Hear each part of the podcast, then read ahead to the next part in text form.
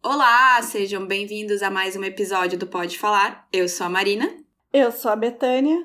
Eu sou a Carol. Eu sou a Chayane. E eu sou a Maria Clara. Aê! Aê! Temos convidada hoje aqui no Pode Falar. Vamos aproveitar então que estamos em outubro, outubro rosa, para falar sobre câncer de mama. Então, muito feliz de ter a doutora Maria Clara aqui com a gente, doutora Maria Clara Carvalho, do arroba mariaclara.mastologista. E muito obrigada por participar, temos muitas dúvidas que vamos tirar hoje. Obrigada a vocês, meninas, pelo convite, pelo carinho. É, fiquei muito feliz, é um assunto que, né, obviamente eu gosto muito de falar. E dentro da minha especialidade, o câncer de mama é o que eu mais gosto de falar e tratar e atender. Então, realmente fico muito feliz. Não precisam me chamar de doutora. Eu, eu exatamente o arroba é Maria porque é o meu nome mesmo, né? E tá ótimo. E, e, o legal, assim, que a gente conheceu a Maria Clara pelo, pelo podcast, né? Que a Maria Clara era nossa ouvinte, então, assim, muito legal isso. Agora a gente tem uma ouvinte aqui para nos falar sobre esse assunto. Já virou uma amiga do peito. É. Ó, oh, verdade. Adoro acompanhar vocês e aprendo muito e compartilho. E adoro o podcast. Hoje eu tava ouvindo, como eu falei para vocês, ouço sempre. Ai, coisa boa.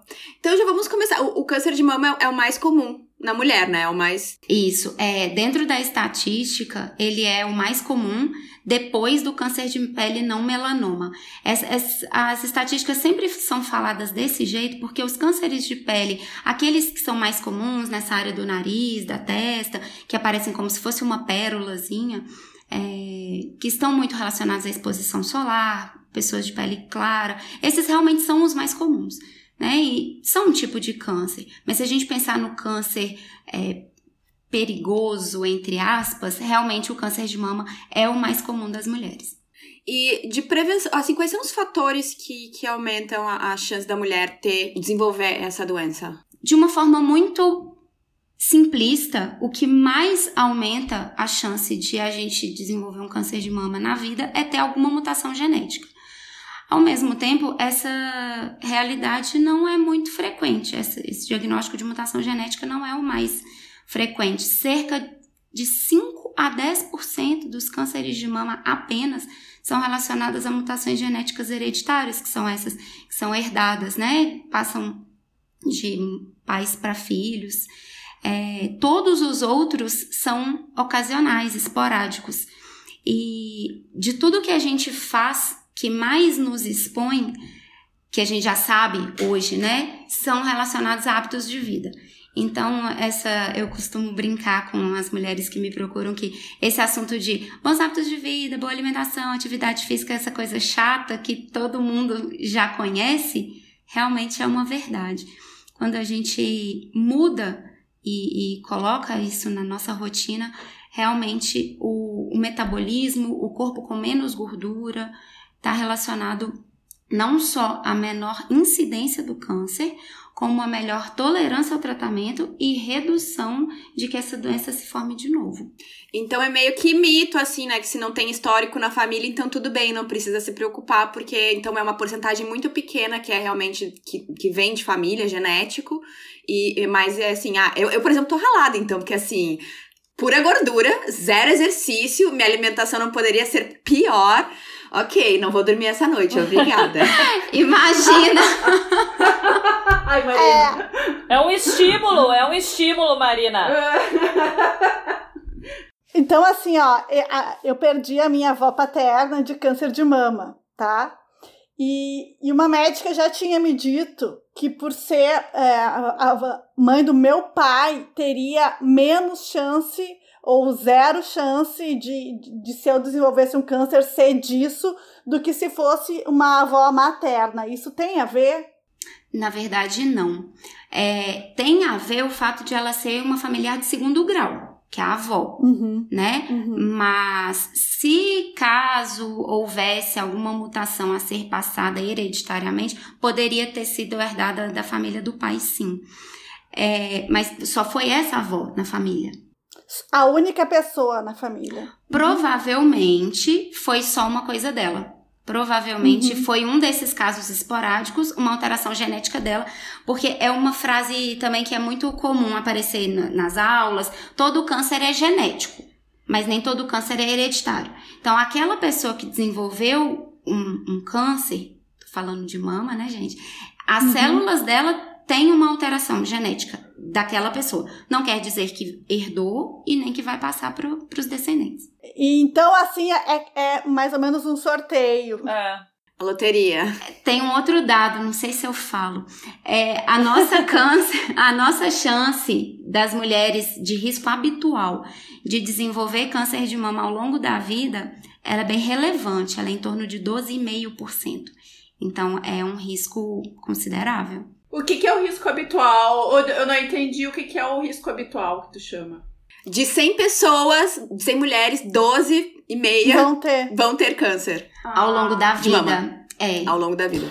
Sabe que isso é assustador porque eu tô pensando na minha família. Eu sou de uma família grande, entendeu? Então, assim, eu pensando do lado da família da minha mãe, é, é louco. Ninguém teve câncer. Ninguém nem na minha. Nos dois lá ninguém nunca teve. Eu achei que eu tava assim de boa. É, nem o tipo de câncer. Então, assim, é aquela coisa que fica na cabeça. Será que uma hora vai chegar? E você eu. Já eu, a minha é. família é o contrário, né? Teve dos dois lados. Então, então, depois eu acho que a gente vai entrar sobre isso também. Uh, eu, eu tive uma tia que teve há mais de 20 anos atrás, eu acho. Ela teve aos 38 anos. E há 20 anos atrás era diferente, né? A, as condutas a serem tomadas, eu acho, né? Eu acho que mudou muito, né? De 20 anos para cá. E eu lembro que eu comecei a fazer uh, os exames de preventivos de câncer de mama com 28 anos. Porque na época diziam que eu tinha que começar 10 anos antes da idade que ela tinha, entendeu? Eu acho que isso mudou hoje em dia, não mudou, doutora? Doutora, não, não é para chamar de doutora, né? Mas é não precisa. Essa, esse número de 10 anos ainda é usado, mas ele, hoje em dia, a proposta é fazer 10 anos antes do familiar de primeiro grau. Então, mãe, irmã ou filha, porque às vezes acontece é, de alguma mulher muito jovem desenvolver câncer e então naquela mãe também tem que ser levado sempre em consideração, né? No familiar de primeiro grau 10 anos antes. Não necessariamente mamografia, às vezes ultrassom, eu vi que a gente vai falar um pouquinho disso também, né? Às vezes ultrassom, às vezes ressonância, que é um outro exame também muito usado hoje em dia. Mas é, quando é, como no seu caso, Carol, ela teve realmente muito jovem, né? Aos 38 anos. A princípio, não mudaria se fosse só um caso de familiar de segundo grau, como na família da Betânia, antecipar o rastreamento. Mas como você também disse que tem outros casos na família, aí é uma avaliação individualizada sua, né? Tá, eu vou te perguntar uma coisa só. A preocupação seria, uh, por exemplo, na minha família teve outros cânceres. Eu tive, eu tenho uma tia, a minha única tia por parte de mãe faleceu de câncer, mas assim, Primeira vez que apareceu o câncer foi na mama, mas era aquele uh, o câncer que benigno, ela não chegou a fazer químio nem nada. Ela extraiu o câncer, uh, o nódulo, né? E extraiu as glândulas, que eu não sei se tem alguma relação da no, da axila, da axila, da axila. Isso, isso, extraiu as glândulas da axila. Aí, uh, quando tava fechando, já tinha fechado 10 anos do câncer que aí mesmo sendo benigno faz o acompanhamento e tudo. Quando voltou, voltou, tipo, em várias partes do corpo, e aí já voltou. Eu lembro que já na, na, no, na consulta do médico, ele já falou assim: ah, agora é cuidado. Ele começou já a falar em cuidados paliativos. Foi bem chocante, né? Obviamente porque todo mundo falava assim, ah, depois de 10 anos não, não tem muitas chances de não sei o que, de voltar. Falava umas coisas assim para ela, que agora eu sei que isso, né, não é verdade, por, por ter acompanhado. E eu lembro que só tiveram, só tinham mais cuidado com ela, porque ela descobriu num raio-x, porque ela estava gripada e ela não, na realidade, ela não estava gripada, já era um, um foco de câncer, assim. E eu lembro que foi assim, ela foi fazer um raio-x e o cara. E aí eu não sei se, perguntaram, eu sei que ela falou que ela já tinha tido câncer, o cara falou, então, peraí. Então agora a gente vai mandar, né, pro teu médico, porque eu acho que aí ele tem que avaliar. Porque a pessoa até comentou com, a, com ela e falou assim: se fosse uma pessoa que não tivesse tido histórico, eles não iam fazer essa investigação toda. E isso até me deixa, às vezes, preocupada. Hoje em dia, qualquer coisa que eu vou, eu falo. Que eu, sabe, às vezes nem me pergunto, mas eu já tô falando que tem histórico na família, porque eu fico preocupada que não vão investigar, entendeu? Por causa do que minha tia contou, porque o cara foi bem claro para ela, ó, tu não é uma pessoa que a gente pode deixar passar assim sabe? Vão fazer uma investigação maior. E aí isso eu fiquei pensando, cara, e aí se tivesse, e se ela não tivesse falado, ou se o cara tivesse esquecido de perguntar, iam chutar porque por causa da gripe tinha uma mancha preta lá e poderia ser só, não poderia não ser nada. Claro que não poderia não ser nada, né? Mas no caso dela, se confirmou que era algo sim sabe? Vamos aproveitar então, ó. Então, quando é que a gente deve começar os exames de rotina? Com qual frequência eles devem ser feitos? E qual é a diferença entre esses exames? Eco, mamografia, radiografia, etc. Ressonância, porque a história da ressonância eu descobri essa semana que faz a ressonância na mama, porque a minha mãe foi fazer. Okay, tava então, com uma tá. suspeita, tava com uma suspeita, já Ai, sabe que tá tudo bem, tá tudo certo. É que a minha mãe fez reposição hormonal por quase 20 anos, entendeu? Então agora qualquer coisinha ela tem que correr fazer exames. Enfim, a doutora também pode falar sobre isso, né? Vou falar. Antes de eu falar um pouquinho dos exames, é, que vocês tinham me perguntado de fatores, né? Essa exposição que hoje em dia a nossa geração, né? A gente se expõe muito ao uso de hormônios, tanto de anticoncepcional como reposição hormonal. É, os, o, já existem vários estudos provando que não existe um grande aumento do, do risco de desenvolver câncer de mama, mas existe sim um risco pequeno, aumentado, quando a gente se expõe a, essa, a esses hormônios por muito tempo, de forma indiscriminada. De uma forma um pouquinho diferenciada com relação à reposição hormonal, é, realmente o uso por mais de cinco anos tem que ser ponderado. Não é contraindicado de forma alguma. Não quero passar essa ideia de é, é, levantar uma bandeira contra a reposição hormonal. Claro que não. A gente tem sim que se preocupar com qualidade de vida, né? É, aqui a gente fala muito sobre sexualidade, libido. Isso tudo muda muito na pós-menopausa. Isso é parte da qualidade de vida da mulher. Então, é, mas que seja feito de uma forma cautelosa, prudente e bem acompanhada. É, com relação aos exames, então o, o primeiro clássico, mamografia, temida, não sei se uma de vocês, a Carol já fez, né? Não sei se as outras meninas já Ah, fizeram. Sim, Eu já, já, fiz. faço, eu faço desde os 35 a mamografia, tô com 40 agora, né? Então já tem algum tempo. É, realmente aperta, né? Aperta. Tem que apertar. E o fato de ter que apertar é para gerar uma imagem melhor no filme, não ficar uma imagem borrada. Por outro lado, é bem rápido, as meninas que já fizeram podem confirmar. Assim que o raio dispara, o próprio aparelho já solta a mama. Então, é rápido, apesar de ser de fato desconfortável. E são no mínimo duas imagens por mama. Então, é, é um exame que dura aí um tempinho. Quando tem silicone, faz incidências adicionais. É, e quando tem algum outro achado, também às vezes precisa apertar mais um pouquinho, comprimir alguma parte para ver um pouco melhor. Então, é um exame que aperta, é desconfortável, é rápido, envolve uma radiação, que ele tem um raio-x, e por isso ele vê bem algumas estruturas que a ressonância e o ultrassom não veem tão bem. E a recomendação de rotina é que seja feita a partir de 40 anos. Essa idade pode ser antecipada, como aqui aconteceu com a Betânia, aconteceu com, com a Carol, com a Chay também, né? Foi feita a primeira antes dos 40 anos, mas isso é de forma individual, de rotina a partir dos 40. Isso também tem uma razão de ser, porque nas mulheres jovens e a, aos 40 ainda são muito jovens, nessas mulheres ainda existe muito hormônio. E nessas mamas, elas têm a tendência de serem mais brancas. Na mamografia a gente procura o que é branco.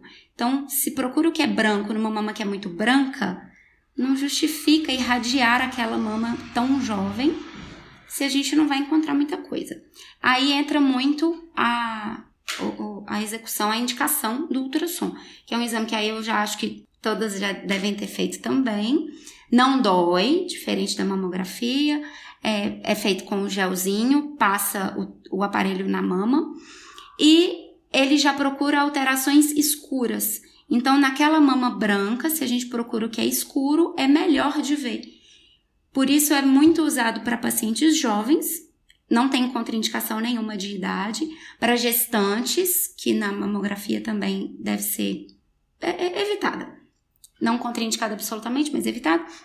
E nas pacientes que fizerem mamografia e mesmo assim a mama for muito densa, por uso de hormônios ou pela uma própria constituição da mama daquela mulher, fazer ultrassom junto pode ajudar a encontrar mais alterações, alguma alteração é, é, diferente. E a ressonância, que é um exame também que hoje em dia a gente já, se, já é muito usado, não está disponível em todas as cidades.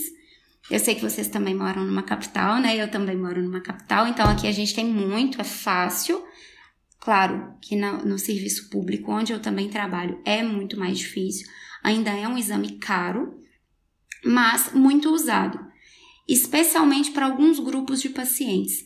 Quando aqueles exames que foram feitos antes não responderam todas as perguntas, pacientes que tenham um alto risco familiar também estão indicadas. É, antes de começar a fazer uma quimioterapia, muitas vezes a gente pede também. E Nesses casos, para planejar a cirurgia, porque daqui a pouco, se a gente fala um pouquinho de tratamento, às vezes a químio vem antes da cirurgia. Então, para planejar a cirurgia depois da químio também é um bom exame. A ressonância, só uma última coisa, é, também é um ótimo exame para ver o silicone.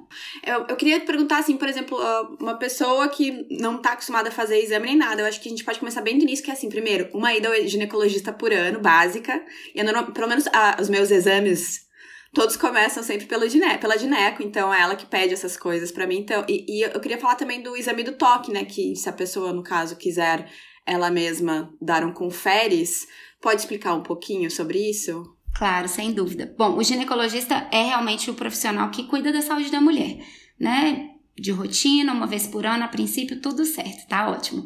É importante fazer o exame das mamas também na consulta ginecológica, então, geralmente, o, o ginecologista faz. E exame, quando indicado, complementar. Exame de imagem, mamografia, ultrassom. Ressonâncias geralmente não fazem parte da rotina ginecológica. Costuma ficar mais para o especialista mesmo. Com relação ao autoexame, também é uma outra grande polêmica. Tem muita gente que fala contra o autoexame, porque vai identificar nódulos muito grandes. Mas o que eu penso é que a mulher que conhece o próprio corpo, se acontecer alguma coisa diferente, ela vai saber identificar aquilo. Pequeno, grande, e, e isso pode fazer uma diferença substancial, seja na pele, no mamilo. É uma questão também que é muito falada sempre nas campanhas de outubro rosa. Ah, se o seu mamilo estiver para dentro, isso é um sinal de alerta. De fato, mas tem mulheres que sempre tiveram mamilo invertido. Então, para elas, isso isso não vai ser um sinal de alerta. Já é assim. É a, mulher que chega para consulta e o médico pergunta: sempre foi assim? Sempre foi assim. Pronto, é o normal dela. Então, quando a gente sabe o que é, que é o nosso normal, costuma ser mais fácil identificar o nosso anormal. Então, eu acho que o exame, autoexame é fantástico, acho que tem que fazer sim. É, um pouquinho sobre ele. Sempre depois da menstruação, quem usa anticoncepcional contínuo, ou já tirou o útero, ou já é pós-menopausa, escolher um dia do mês e fazer, sempre naquele mesmo dia. Importante colocar o braço assim atrás da cabeça e usar a outra mão para palpar. E depois do outro lado a mesma coisa. Se movimentar na frente do espelho para ver se aparece alguma retração, alguma área que chama atenção diferente da, outro, da outra mama.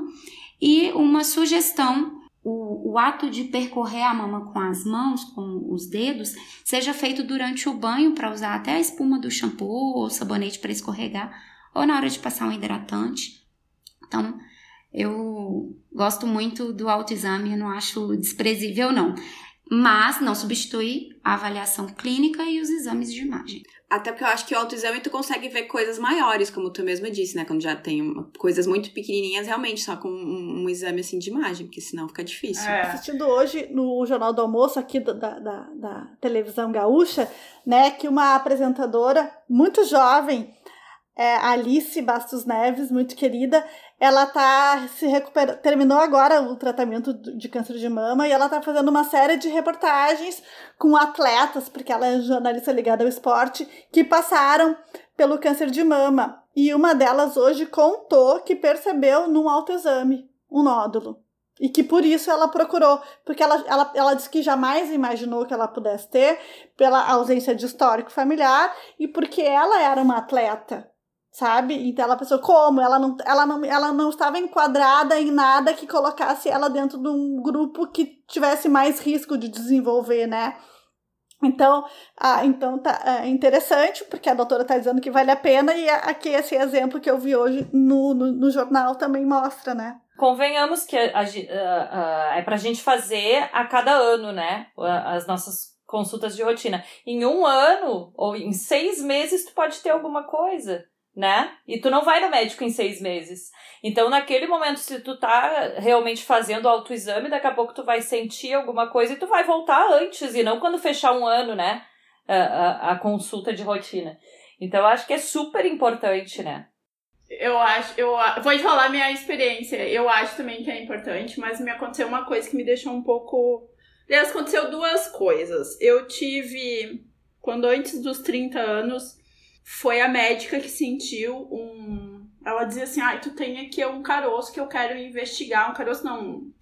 não ela não chamou de caroço. Ela falou: tu tem aqui uma protuberância, sei lá. Não me lembro qual foi o termo que ela usou. Aí eu já, eu já, eu já não ia dormir um mês. Não, eu já ia... também tu acha que eu não saí chorando de lá? Aí ela falou assim: não, olha, como, né, pode não ser nada, pode ser alguma coisa, vamos fazer uma eco. Só que ela falou, e eu falei, pra, naquele momento que ela falou que ela tinha sentido, eu falei, aonde? E aí ela começou, pega, levantou meu braço e falou, tá aqui. E eu não tô sentindo nada. Não, mas tá aqui. E ela foi. E aí aquilo me deu, aquilo me deu vontade de chorar, porque eu não senti diferença nenhuma. Aí, tá, esse foi a primeira, a primeira vez. A segunda vez que me aconteceu, eu tive cistos que não, né, que eu só funcionei. Mas quando eu tive os cistos, eles, sei lá, de um mês para outro cresceu dois cistos um, e foi engraçado, foi um em cada seio.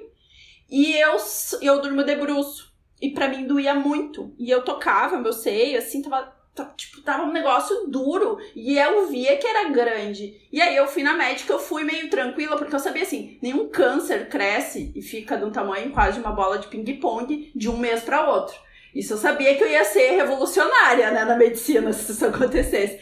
Mas aí eu fui e a médica pegou e apalpou e falou assim, ó, eu acho que não é nada maligno, porque está uma, tá uma bolinha perfeita, assim. Mas talvez tu tenha que extrair isso. Ela já já botou assim, ó, o que pode acontecer, né? E eu me lembro que eu fui fazer os exames, aí eu tinha que fazer a mamografia e a ecografia. Isso foi em 2015 que eu tava com 34 anos. E aí eu fui fazer a, a mamografia primeiro, aí depois quando eu fui fazer a, a eco, a médica já me já olhou assim pra mim, não, olha, tu vai ter que ir num masto, ele vai pedir pra funcionar, mas é só água. Não, foi ótimo porque a mulher só botou o negócio e já, e já olhou pra mim. Mas é que Marina, perto de uma pessoa tá Eu sou dizendo, cagona. Tá, Marina, mas a minha genética tinha dito que, ela, que eu poderia ter que extrair. E eu pensei já numa cirurgia, podia não ser nada, que nem minha tia, mas uma, uma, um, entrar numa cirurgia não se compara se uma mulher estiver passando por isso ou for passar por isso. Gente, puncionar, o que mais doeu foi o aparelho de eco que o cara tem que ficar pressionando, porque ele disse: Ah, não vou te deixar com algum líquido para tu ter que voltar aqui daqui uma semana para tirar mais líquido. Então vamos fazer isso direito. E quando ele, ele vem, ele te mostra a agulha, tu até pode ficar apavorada, mas a pessoa que passa por isso sabe que o que dói mesmo é o aparelho que o cara que ele fala: Ai, desculpa, mas eu tenho que apertar porque eu tenho que ter certeza que saiu todo o líquido. Então, assim, uh, a agulha é o de menos. Só que, assim, quando eu fiquei sabendo que o funcionário tava quase pulando, dando pulos, porque eu tava tão assim. Eu fiquei com aquilo que a médica me falou de extrair. Aquilo tava tão preso em mim, a minha tia já tinha falecido, né? Ah, então, e eu já tinha. Eu tive na minha, na, minha, na minha família duas vivências de câncer. Uma era uma tia de sangue e outra não. A outra era uma mulher que casou com meu tio. E essa mulher que casou com meu tio foi a mais traumática, porque ela teve o primeiro o câncer, ela teve com 27 anos, ela já era mãe de duas crianças. E ela ficou 10 anos em tratamento, né? Nunca, tipo assim, ela não teve cura. Ela teve os tratamentos assim, fases, entendeu? Fase, tipo, de ter uma esperança e a fase que era paliativo. Então, assim, aquilo foi eu fui acompanhando, foi a primeira mulher da, perto, assim, tipo, da minha família que teve câncer. Ela chamava todas as mulheres para ver para cada fase, porque ela tirou o seio. Então, assim, eu vi as cicatrizes, que era, naquela época eram horríveis, era literalmente uma cruz no peito. Não tinha essa coisa de fazer a como é que a gente fala, fazer reconstituição de mama, isso não existia naquela época, porque pelo menos nunca foi discutido, porque to, como ela era a primeira mulher, a minha família reunia todas e todo mundo foi acompanhando as mais novas, que era que nem eu, que tinha, sei lá, menos de 10 anos, 11 anos, eu já não me lembro mais que idade que eu tinha, mas eu era muito nova, nem tinha peito ainda. E, e para acompanhar, e todo mundo acompanhou ela, ela foi bem traumática. A minha tia já foi outra história, né? Já foi em outro momento, então, assim, não foi. E também eu acho que quando passa por um caso, o segundo caso parece que já vem amortecido. Porque parece que o primeiro, né, tipo, é o que mais choca.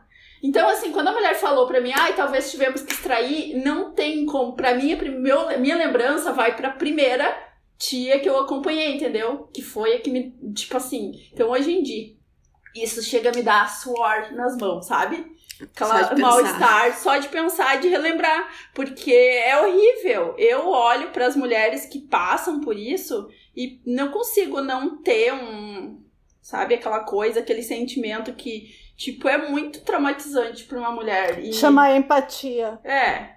Não consigo não ter. Exato, essa palavra que eu não tava achando. Não consigo não ter uma empatia de ter acompanhado duas pessoas da minha família. Claro que foi totalmente diferente as histórias, mas mesmo assim, assim, é muito é muito, é muita coisa, sabe? Essa abordagem global, né, da mulher que está vivenciando isso tudo. Passar sempre por um psicólogo, ter esse acompanhamento, porque a parte da. A saúde mental fica realmente muito fragilizada. A mulher pensa muito, e, e, tem que pensar mesmo, né? No cabelo que vai cair quando envolve uma químio, na mutilação da mama, é uma palavra muito pesada, mas na mama que vai ficar com cicatriz e na relação com o parceiro, com a parceira, né? Na, nas suas relações afetivas, ela tem medo de deixar os filhos. Então, é importante, além da, da gente olhar, sim, com, esse, com toda essa empatia, sempre associar essa avaliação multidisciplinar, é fundamental. Gente, e eu queria também perguntar, tipo assim, sobre mitos sobre o câncer de mama. Por exemplo, a gente já viu que é um mito que se a pessoa não tem histórico familiar, então ela está, tipo, de boas. Mas quais são outros mitos que, que existem sobre esse tipo específico de câncer? Desodorante. Não tem nada a ver. Usem desodorante, ah, não tem problema. Graças a Deus, porque é o que eu, mais ouço falar. Ai, desodorante pode dar, aumentar as chances. É, o que eu ouço falar é que é, é, é desodorante com alumínio ou com não sei o que. Então, na, não, não tem hipótese nenhuma, pode ter o que for. Não. Outras perguntas. Tipo, mulheres que não têm filhos têm mais chance de ter câncer? Infelizmente. Ai, eu tô. Gente, desculpa a palavra, mas tô fodida, porque não me exercito, não me alimento bem, não tenho filhos, nem pretendo ter. Nós quatro do lado ralada. de cá. É. É. Ah, mas tem mais Vamos uma lá. que a gente tava debatendo antes, que é a Pera história aí, do. Quão, quão, maior é a chance de quem não ah. tem filha? É uma coisa assim muito expressiva. É, eu costumo explicar assim: tá todo mundo na mesma faixa etária e sem histórico familiar, tá todo mundo na mesma linha. Quem amamenta, na verdade, a, a mama que produz leite, né, que chega ao final da gestação, ela dá um passinho para trás. Então, é, não é que a mulher que produziu o leite ela tem a mama mais protegida, a mama que terminou o seu desenvolvimento, uma mama como se fosse mais resistente. É. A Carol, a Carol aqui. Dei uma melhorada, hein? Eu dei um salto pra frente, então. Eu continuo... Pra trás, que é melhor. Pra trás. Ah, não, pra, pra, trás, trás, pra é, pra trás. Mas eu continuo sendo sedentária, eu continuo comendo mal, mas eu amamento. Ah, Isso aí, tá melhor que eu, Carol. tá, mas e a história de que aumenta o risco se tu tiver filho depois dos 30? Isso pra mim foi uma coisa que eu li semana passada e eu tava falando pras gurias. Eu até voltei no post do médico, porque eu falei. Não entra na minha cabeça. Se a pessoa aumenta, ela diminui as chances. Mas se a pessoa tem filho depois dos 30, ela. uh, Tem mais chance. Tem mais chance, então o que que acontece? Tu vai lá e vai. A Carol. Carol teve depois dos 30, então Carol, na real, tu ficou no mesmo lugar. É, tu deu passo pra frente e pra Entendeu? trás. Se tu... Para, Chay, Ama- deixa voltar. A maior, é, o maior benefício da produção de leite e amamentação realmente é nas mulheres mais jovens. É, então, após os 30, esse benefício seria menor. Mas. Não, ele existe. Mas ainda tem. Sim. Ainda tem o benefício. Mas a história de a gente engravidar depois dos 30, o que, que justificaria É. aumentar o risco do câncer? Não, na verdade é que aquela mama já estaria menos é, receptiva aos benefícios. Ah, não tá. teria. Chay, não é que não, ó, desculpa, não é que não, não é que aumente o, o risco Mas de câncer, o- é que o benefício não, é tão grande. é Não, isso, mas, não, mas a postagem do médico ele falou que aumentava. Por isso que eu tava confusa. Porque a pessoa afirmou que aumentava, que isso não era um mito. Existem classificações de risco, é, que a gente abre quadrinhos, existem sites, e aí você vai colocando. Tem histórico na família é, de primeiro grau, de segundo grau, e vai pontuando. Amamentar após os 30 não diminui tanto o risco quanto diminui quando a mulher amamenta antes dos 19. É muito nova. Ah, pelo amor de Deus. Sério que, que as, as estatísticas estão tão achando que as mulheres vão estar parindo com 19, então. Ah, gente, mas aí não adianta! Aí não Daqui adianta, a né, pouco gente? Aí não estatística, não né? faci- Daqui a não- não vai mais ter. É, mas aí a, a- a- não tá facilitando a vida da gente, né? Quer que a gente vai parir com 19 anos? 19 anos tá cheirando, tu tá cheirando a leite, né? Não, gente, é, é, é realmente assim, é, não condiz com a realidade É injusto. da mulher de hoje, é né? injusto com as mulheres. É Concordo. injusto isso tudo aí. Muito! Não é só isso que é injusto. É, A sociedade patriarcal é, É. injusta, Carol, então não podemos nem entrar nesse Ah, já mérito. começou a militar, já foi militar. Não. Foca no assunto. Câncer de mama. Tem outra injustiça, então, para contar que o nosso risco de ter câncer de mama em relação aos homens é 100 vezes maior. Óbvio. Outra Eu acho que tô no lucro, porque eu achei que eles nem tivessem chance, assim, em matemática. De ter aferida. câncer de mama. Mas então vamos falar de tratamentos. Ah, assim, caso alguém aqui bate na madeira, deu azar. Então foi lá, tá fazendo os exames de rotina, identificou ah, quais são os próximos passos. Bom, é, primeira coisa que eu queria pontuar e que eu acho muito importante, quando a gente fala é, exames de rotina, eu acho que é bem esse o termo que é importante a gente falar, porque não são exames de prevenção. Fazer a mamografia, infelizmente, não previne que surja um câncer de mama. É muito diferente do da prevenção do colo do útero. Esse realmente previne. É, na mama, a gente fala em diagnóstico precoce. Então, é importante fazer os exames para que identifique pequenininho. E quando pequeno, a chance de cura é muito alta. A gente está falando de chance de cura de 90%, 95%. Nem sempre o tratamento começa pela cirurgia. Na maioria das vezes começa, mas nem sempre. Às vezes ele começa pela quimioterapia e às vezes ele começa por alguma manipulação hormonal. Então, na maioria das vezes, cirurgia seguida dos outros tratamentos. Às vezes, trocam os, os primeiros lugares. Nem toda mulher em tratamento de câncer de mama vai fazer químio, nem toda mulher em tratamento de câncer de mama vai fazer rádio, nem toda mulher em tratamento de câncer de mama vai fazer hormonioterapia. São basicamente os quatro pilares: cirurgia, químio, rádio, hormônio. A cirurgia é o mais frequente. Nem sempre a melhor cirurgia também é a retirada da mama toda. Isso não é coisa que, que eu tô falando, né? São estudos de muito longo prazo que já tem comparação da cirurgia que tira o câncer com margem de segurança e tiram a mama toda, a longo prazo, que eles têm uma equivalência de evolução, de sobrevida, de sobrevida livre de a doença se formar de novo, desde que o tratamento que não tira a mama toda seja complementado com radioterapia. E aí tem que fazer esse combo aí do sucesso. E as indicações realmente do, do esquema desses quatro pilares é muito individual, mas hoje em dia a gente já tem muita coisa a oferecer do ponto de vista medicamentoso.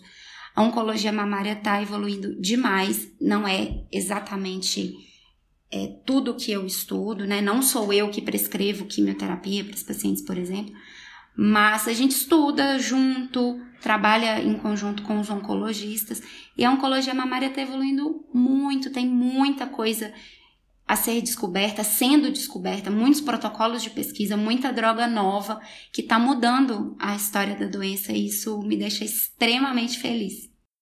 Doutora, eu tenho uma, uma dúvida em relação a isso, porque a gente vê muitas mulheres que venceram o câncer, e eu acho que eu posso falar venceram, né? Porque é uma luta, e, e, e, nunca mais tiveram nada e tiveram uma vida absolutamente normal, fazendo tudo o que faziam antes do câncer, né? Mas ao mesmo tempo, é, muitas vezes, quando tu, vê, tu pergunta para uma pessoa, ah, se tu pudesse é, fazer alguma coisa para o mundo hoje, o que tu desejaria? E muitas vezes, ah, eu desejo a cura do câncer. A gente tem a cura do câncer ou não tem? A gente tem. Tipo, eu não, eu não entendo. A gente tem, né? Então eu não preciso mais desejar. Só que ela não é para todos, infelizmente. Não todos tá. os cânceres, não todos Alguns. os tipos. E mesmo, e mesmo falando na mama, nem todos os casos a gente vai ter cura. É, e, e, isso é uma coisa que esses dias tá muito outubro rosa, né? Todo mundo, todos os lugares eu li uma, uma pessoa que escreveu que ela faz tratamento de câncer de mama porque é uma mulher com, com câncer metastático, então ela fica em controle, sempre em tratamento, e que ela não se sentia representada nas campanhas do Outubro Rosa, porque sempre falavam muito em prevenção, diagnóstico precoce, cura, uma fase da vida, vitória, e a vida continua. E aí ela, então ela não venceu, então ela não ela não tá na campanha do Outubro Rosa. Acho, acho que até vamos aproveitar e explica então esse tipo que ela tem, o metastático. Então aquele que, que nunca vai estar zerado. Hoje a medicina fala que para os cânceres metastáticos não existe cura, mas existem existem muitos muitas opções para tentar colocar a doença em controle. E esse controle pode ficar sob controle por muito tempo. Então é uma pessoa que pode levar a sua vida absolutamente normal, viajar, fazer planos e, e comer besteira e fazer tudo o que ela quiser com qualidade de vida, desde que não abandone, né? Porque a doença está sob controle. E entra sim num caso de doença crônica. Então, hoje, muitas vezes, é, usa-se essa mesma expressão de doença crônica, assim como hipertensão, diabetes. É, e aí lupus. também entra entra cuidados paliativos. Então Sim, também tem que se desmistificar essa história de que cuidados paliativos está ligado à morte, entendeu? Exato. Não é isso. Esse é o tipo de paciente que é cuidado paliativo. Ele não vai ter uma cura, ele vai continuar em tratamento controlando aquela doença e mantendo ele na melhor qualidade de vida possível, entendeu? A minha tia ficou em cuidados paliativos por quatro anos, assim.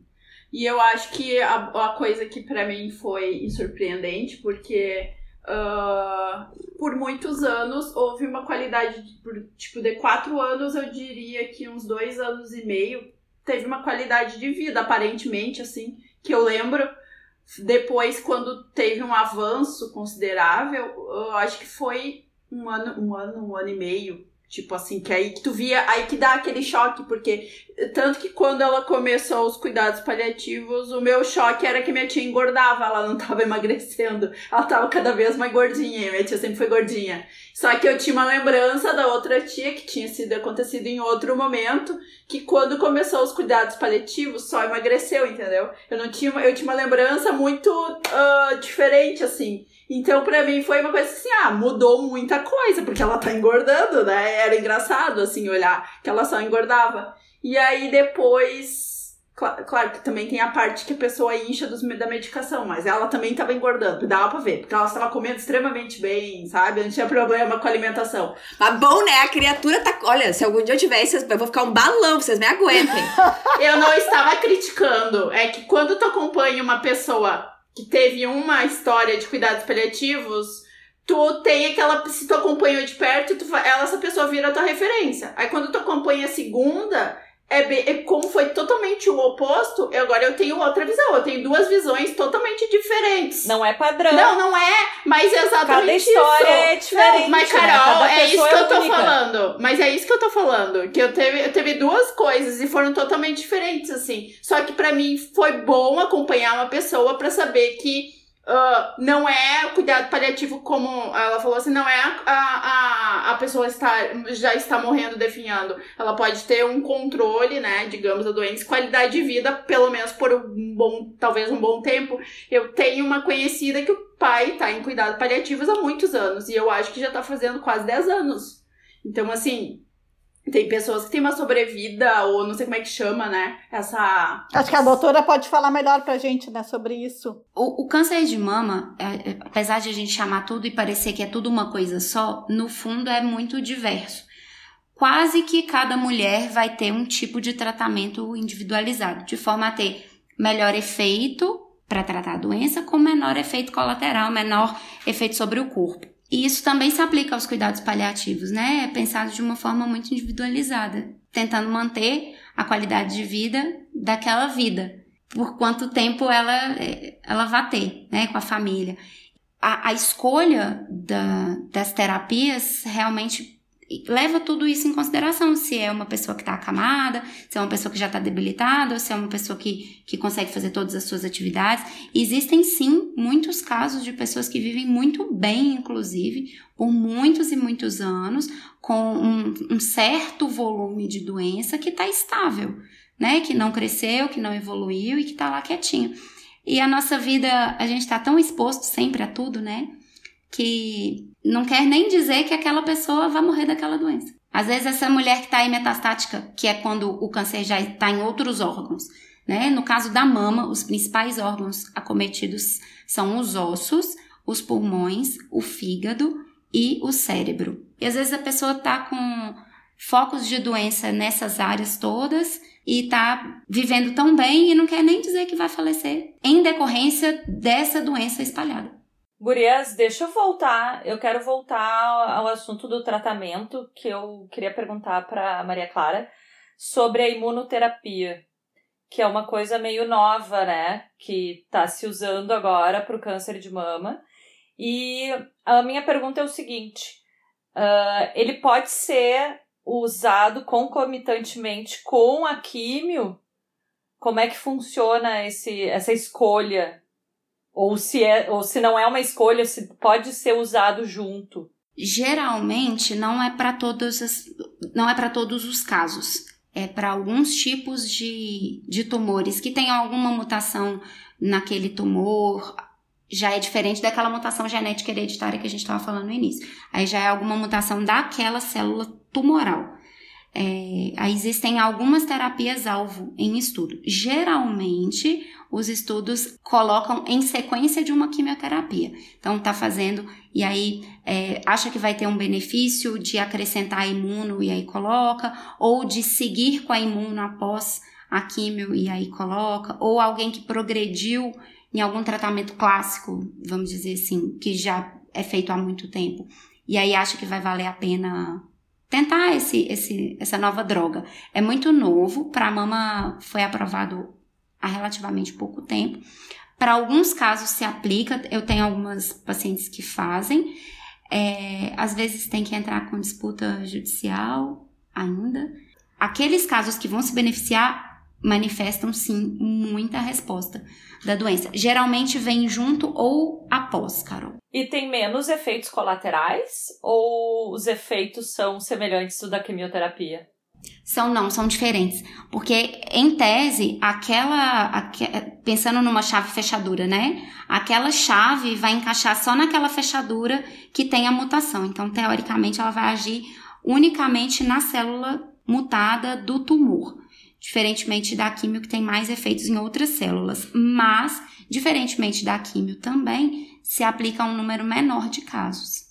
Ah, então não funciona para todo mundo, não é todo mundo não. que pode fazer esse tratamento. Uma dúvida, é, existe a quimioterapia, ela, ela, de que forma que ela é feita? Existe quimioterapia em comprimido, por exemplo? Existe.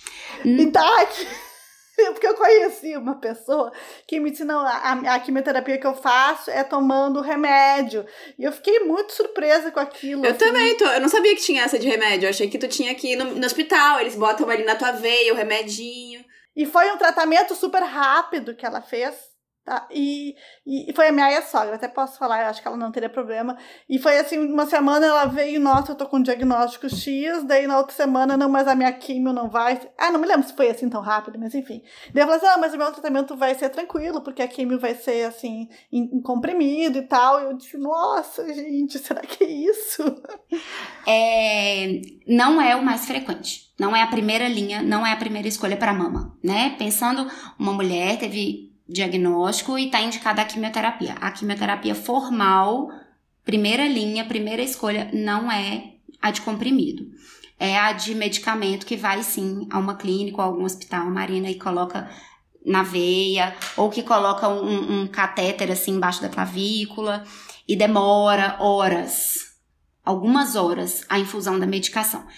A rotina da mama tem duas fases, tem uma primeira fase que é feita na maioria das vezes a cada três semanas, mas algumas mulheres fazem a cada duas, depende dos protocolos, depende da, da recepção do corpo, né? De como é que aquele corpo vai reagir, como é que ela vai tolerar o tratamento. E tem uma fase que é feita toda semana. A primeira, que é a cada três ou a cada duas, costuma ter menos idas, menos sessões, e a outra um pouquinho mais de sessões, que é a semanal. E às vezes inverte, começa com a semanal primeiro e faz essa a cada três ou duas semanas depois. Também depende do tipo do tumor, depende no serviço público, até às vezes da disponibilidade da droga para começar com uma ou com outra, é, e da tolerância, muito da tolerância do corpo e é, qual esquema que aquele tumor vai responder melhor. E aí, essa via oral, que é muito usada ou numa segunda linha, pensando na mama, ou numa segunda linha, quando aquela primeira linha ou falhou, ou não foi tolerada, precisou ser interrompida, ou como um tratamento complementar, quando a gente, depois da cirurgia, identifica que ainda sobrou alguma coisa e que aquele tumor vai responder a esse remédio. E aí ele é tomado em casa. Tem efeitos semelhantes aos da quimioterapia convencional, mas muito menos. Por exemplo, o cabelo não cai, a unha não fica escura, que é uma coisa que a gente não ouve muito falar disso, né? Mas na quimioterapia convencional a unha fica toda escura, às vezes cai. E, e por que que cai o cabelo? Isso eu sempre quis saber. Por que que o cabelo geralmente cai? Na mama, é a regra é cair todo. Cabelo, sobrancelha, cílios, cair tudo. Essa é a regra. É porque a droga age nas células que estão em multiplicação rápida. E aí a célula tumoral está em crescimento geralmente mais rápido do que as células da mama normal, né? As células normais da mama. A raiz do cabelo está crescendo sempre, a raiz da unha está crescendo sempre. E a pele a gente troca muito e as células do sangue.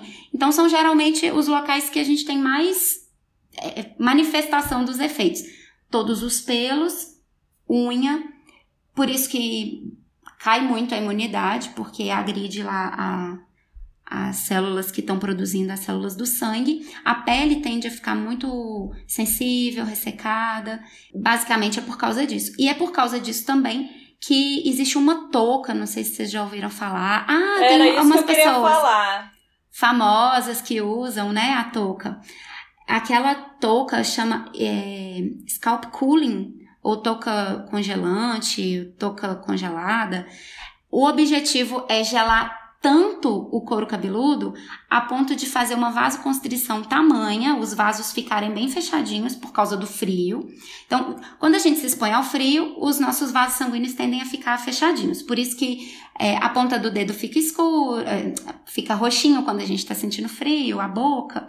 E aí, gelar tanto a cabeça que os vasos sanguíneos fiquem bem fechadinhos, de forma a que chegue menos sangue e, consequentemente, menos remédio na raiz daquele cabelo, tentando manter o, o cabelo, né? Que diminua a queda. Isso funciona?